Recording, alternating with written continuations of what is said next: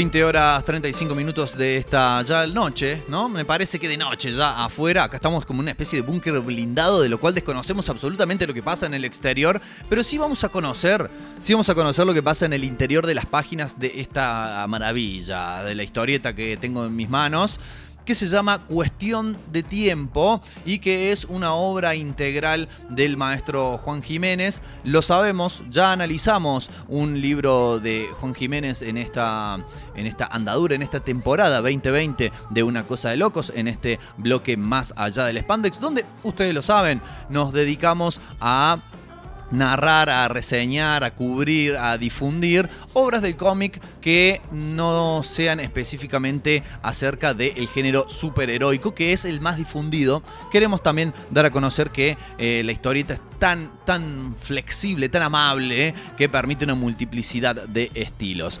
Eh, decíamos, ya reseñamos Ciudad en uno de los primeros programas de esta temporada 2020, cómic este, realizado con anterioridad a este que vamos a narrar, en la etapa en la cual Juan Jiménez dibujaba en blanco y negro. Este que tenemos en nuestras manos, recordemos, el maestro fue lamentablemente una de las primeras víctimas del COVID-19 en nuestro país. Y de esa manera entonces también decimos que lo homenajeamos porque ha sido uno de los máximos exponentes del dibujo historietístico, no solo aquí en la Argentina, sino a nivel mundial, ¿no? Gran colaborador de, por ejemplo, la revista Heavy Metal y también de, bueno, otras ilustraciones, arte conceptual, etcétera, etcétera. Un montón de cosas que este, han, digamos, hecho las delicias de quienes lo hayan visto. ¿De qué se trata este cuestión de tiempo? Que además la otra diferencia con lo que es eh, Ciudad es que se trata de una obra integral. Es un compendio, no es un libro demasiado extenso y es un compendio de distintas historias cortas, todas las cuales todas las cuales, queridos amigos, queridas amigas, giran alrededor, alrededor de los viajes temporales, de los desplazamientos en el tiempo, lo cual, como ustedes podrán saber, nos da la posibilidad de que Juan Jiménez, aquí presente, no aquí presente, pero aquí en este libro, em, tenga la posibilidad de desarrollar lo que para nosotros consideramos era la mejor, el género que mejor le sentaba, donde podía ¿no?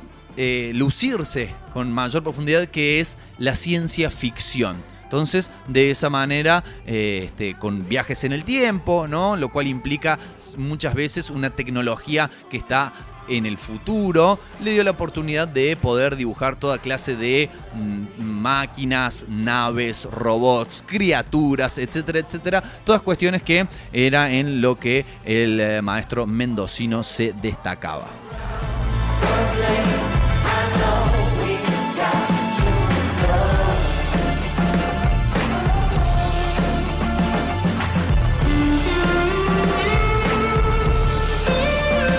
¿De qué hablamos? ¿De qué hablamos? De que cuando decimos que es una obra integral no es que tenga salvado el libro en sus páginas, sino que de lo que hablamos es que em, está todo sido, ha todo sido, ha todo sido, ha sido todo guionado y dibujado por el mismo Juan Jiménez, a diferencia de otras obras donde él dibujaba lo que el guionista le pedía.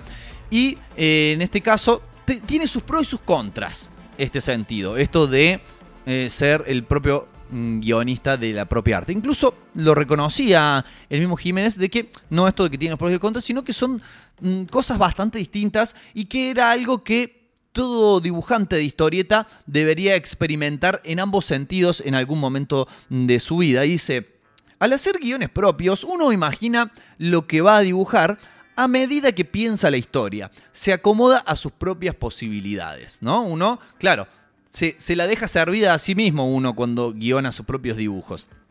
Es una ventaja al principio porque rehace una historia a medida, es decir, vos nos vas a guionarte algo que te va a costar en demasía dibujar, o sí, dependiendo si tenés ganas de desafiarte, ¿no? Pero dice, el peligro de abusar de eso justamente es caer en la repetición el trabajar con guiones ajenos genera el esfuerzo de hacer algo nuevo. Porque claro, no es algo que surge de tu imaginación exclusivamente, sino también del guionista. Por eso creo que hay que hacer las dos cosas. Y así fue como se largó con esto, editado, comenzó a editarse, a, ser dibujado y pensado, etc. En el año 1983, sí, 83. Luego de lo que fue su participación como justamente diseñador de arte conceptual en la película Heavy Metal. Se las recomiendo si les gusta la animación si les gusta la fantasía, si les gustan los robots, todas esas cosas, les recomiendo entonces la película Heavy Metal si es que no la han visto porque es un clásico claramente de la animación. Y también si les gustan las tetas, ¿no? Porque si hay algo que a Juan Jiménez le gusta dibujar, esto vamos a decirlo así sin pruritos, le encanta dibujar tetas y acá, donde él se guiona a sí mismo, en casi todas las historias hay tetas, hay mujeres desnudas eh, integralmente, también, ¿no? Nuevamente, eh, de, plano completo, muy, en un estilo muy similar, se me ocurre, es muy inspirado por el gran Milo Manara, ¿no? Eh, el, artífice, digamos, la referencia obligada para todo historietista que quiera dibujar mujeres desnudas. Están, ¿no? Son como similares en algún sentido, pero sobre todo hay tetas y pezones. Esto no, superaría esta historieta la censura de Instagram, por ejemplo, porque hay muchos eh, pezones. Pero eh, además de eso y de este, esta, especie de, humorada que estamos haciendo, ¿no? Se, da la posibilidad de poder trabajar en lo que particularmente le interesa ¿no? dibujar. Y, eh, incluso si es que está con ganas de experimentar, hacerlo. decíamos, se tratan de historietas autoconclusivas, no solamente cortas, sino esto, autoconclusivas que cada una empieza y termina y no están conectadas eh, entre sí. ¿no? No hay, el único hilo conductor justamente entre estas historias es que todas incluyen de alguna u otra manera eh, viajes en el tiempo. Y lo otro que le permitió el trabajar de esta manera, el usar este hilo conductor de los viajes temporales, fue el hecho de poder abordar distintas épocas de la humanidad y de esa manera también poder explayarse y demostrar su versatilidad como dibujante. En esta, una de sus primeras obras a color, ya muestra uno de los que serían sus rasgos característicos a la hora de colorear sus propios dibujos, que es la amplia utilización de colores en tonos pastel. No podemos encontrar, si bien hay en algunas de las historias, fundamentalmente en la última, que es la más breve, dura apenas dos páginas, eh, pero podemos encontrar muy pocos detalles hechos en colores vivos, en colores vibrantes, en alta saturación, podríamos decir, sino que la mayoría están eh, mucho eh, alrededor de los tonos pasteles, ¿no? los grises, los celestes, los rosados, los marrones, que es una característica que mm, se destacó de su dibujo, además de por ser un dibujante de la recontrahostia, claro, eh, tiene como esa característica particular su, su dibujo, y como decíamos, aprovechó para con esta excusa de los viajes en el tiempo, el poder graficar si bien todas con un anclaje en un futuro que es desde donde se viaja en la temporalidad, de poder representar distintas épocas. Es así que hay una historia ambientada en el lejano oeste, hay otra historia que transcurre en la época de la Revolución Francesa, con lo cual seguramente, por lo que vemos dibujado, el maestro Jiménez se documentó muy bien a la hora de, por ejemplo, ver, a ver cómo eran los uniformes de la Guardia Real en la época de la, de la Revolución Francesa y lo saca, pero joya. También demuestra esto, ¿no? No solamente una profusa imaginación para crear cosas a futuro, naves, eh, robots, etcétera, como decíamos, tecnología en sí, sino también una, mm, una dedicación y una, digamos, una aplicación a investigar y documentarse para que lo que narrara hacia el pasado, cosas que ya existen, representarlas fielmente. También hay una de las historias que se ambienta en alguno de sus pasajes en una civilización antigua símil al lejano Egipto y hay claro también historias que transcurren íntegramente en el futuro. Vamos a hacer un impasse musical de este bloque cuando son ya las 9 menos cuarto. Recuerden, recuerden que dentro de 15 minutos aproximadamente, grosso modo, ya se viene una nueva entrega de Esperando a Godoy. Nosotros también lo vamos a esperar, así que se los recomendamos. Vamos a escuchar un temita de Eruca Sativa que también nos va a poner a reflexionar acerca de estas cuestiones temporales, porque claro, como siempre lo hacemos en este programa, tratamos de que todo esté relacionado con el tema del que estamos hablando y esto se llama tanto tiempo.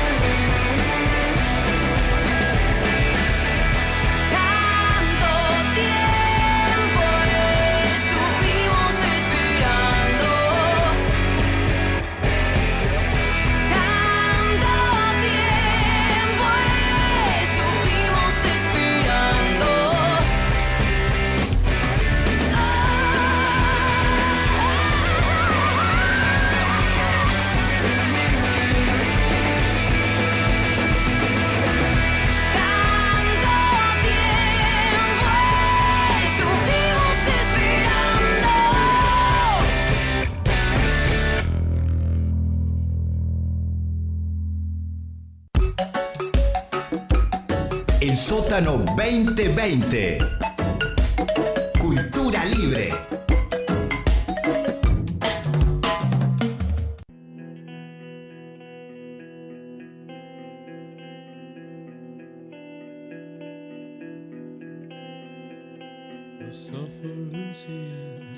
Escuchamos al gran Glenn Danzig, grande de talento de tamaño pequeño, pero musculoso, fornido, fibroso.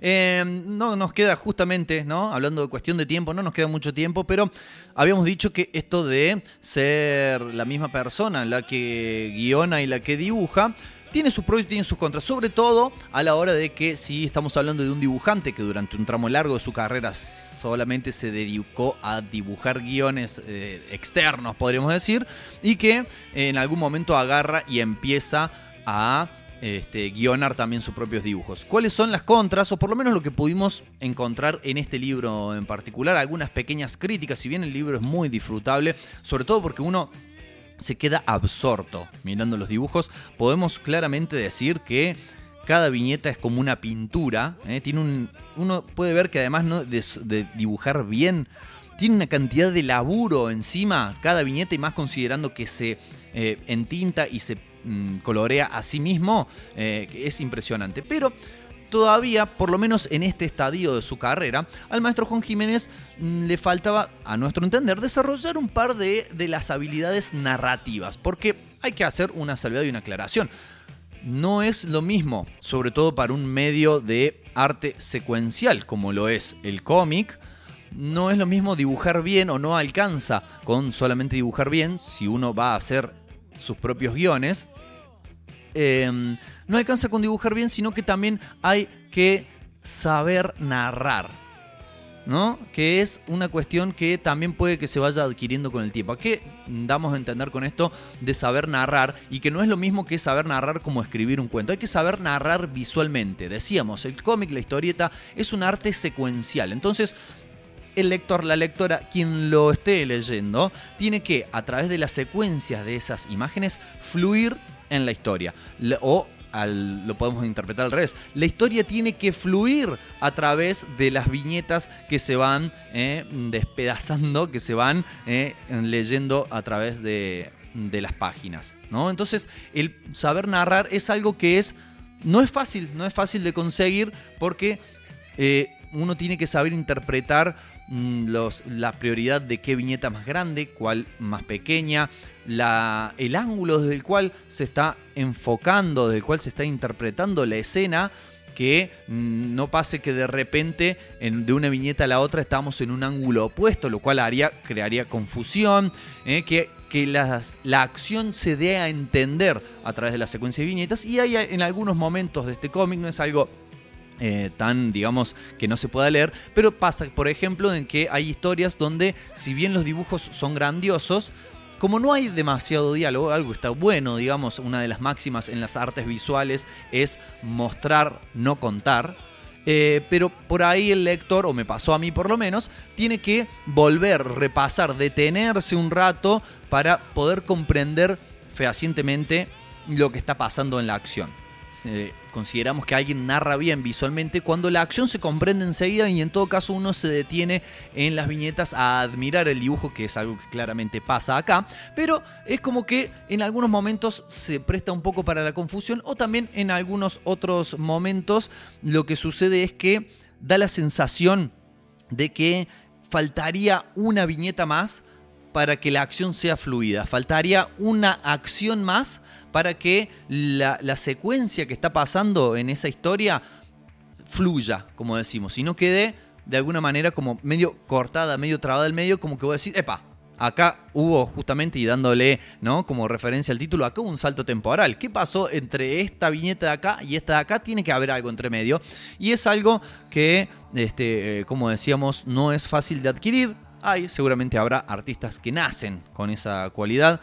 Sobre todo consideramos que para poder llegar a ser un buen narrador visual hay que leer mucha historieta. Creemos que claramente Jiménez lo ha hecho, pero eh, también podemos considerar que habiendo sido esto un trabajo que tiene más de treinta y pico de años, más de 35 años, eh, claramente podemos decir también que a lo largo de su carrera lo puede haber, lo puede haber incorporado. Más allá de esto, como decíamos, visualmente eh, es alucinante este trabajo, es como para atesorarlo en una colección. Y también eh, hay algo que está muy interesante de lo que ha sido este como su, primer trabajo como, como guionador, como guionista, que es que muchas de las historias, la mayoría de ellas, tienen un componente irónico, un componente eh, paradójico, también hablando de esto de las paradojas temporales, y hay en casi todas las historias, eh, muy, muy al estilo de M. Night Shyamalan, eh, el director de, Sexto Sentido. En todas o en casi todas las historias hay un plot twist, ¿no? Hay un, un giro en la trama, hay un cambio ahí inesperado que subvierte las expectativas que tenía el lector al momento de empezar esa historia. Con lo cual, ¿no? Digamos, es un recurso bastante bueno. Eso sí, se corre el riesgo, se corre el riesgo, que lo dice el mismo Juan Jiménez en este fragmento que leímos hace un rato. Vos corres el riesgo de que, siento que es algo que le ha pasado claramente al mismo Shyamalan, como decíamos, si en todas las historias que vas a hacer vas a poner un giro en la trama, el lector, la lectora ya se acostumbra a eso y va a, en determinado punto, estar esperando que suceda ese giro en la trama y entonces va a perder su eficacia, va a perder la sorpresa que genera que una cosa sea de tal manera y no de tal otra. Todo esto, amigos, estas historias compiladas, esto se eh, compiló por eh, primera vez en eh, formato libro en la Argentina hace muy poquito tiempo nada más, esta edición es de 2017, lo edita la editorial comic.ar ediciones, por si lo quieren buscar. Esto se publicó originalmente en revistas europeas varias, como para nombrarlas a partir de 1983, y en, a partir de 1985 se publicó serialmente en entregas de 8 páginas en la primera encarnación de la revista Fierro, ¿eh? revista a la cual estuvimos haciendo referencia, estuvimos haciendo alusión en el programa anterior. Así que bueno, amigos y amigas, esto ha sido esta entrega de una cosa de locos, porque ya estamos terminando esta entrega de Más allá del Expandex con Cuestión de Tiempo de Juan Jiménez. Nosotros nos estamos yendo ya del aire. Se viene ahora en segunditos, nada más, en minutitos en realidad, porque vamos a disfrutar de un bello tema. Se viene esperando a Godoy, ¿eh? que promete, promete programón. Y además, recuerden, no lo olviden, téngalo bien presente en su cabeza, este próximo sábado 12 de septiembre, no sé por qué estoy por decir noviembre, como que estoy acelerado. Este sábado 12 de septiembre a partir de las 18 horas por el Instagram de El Sótano Rock o por la misma web de la página vamos a estar llevando adelante este evento intitulado Lo Oculto Emerge. Amigos y amigas, particularmente con una cosa de locos, nos reencontraremos el próximo jueves a partir de las 19 horas. Nos vamos a despedir con, si vamos a hablar de tiempo, si vamos a hablar de time, me parece que el tema emblema de toda esta temática. No hace falta ni que se lo presente. Lo dejo sonando y me despido. Que tengan un excelente fin de semana y hasta luego.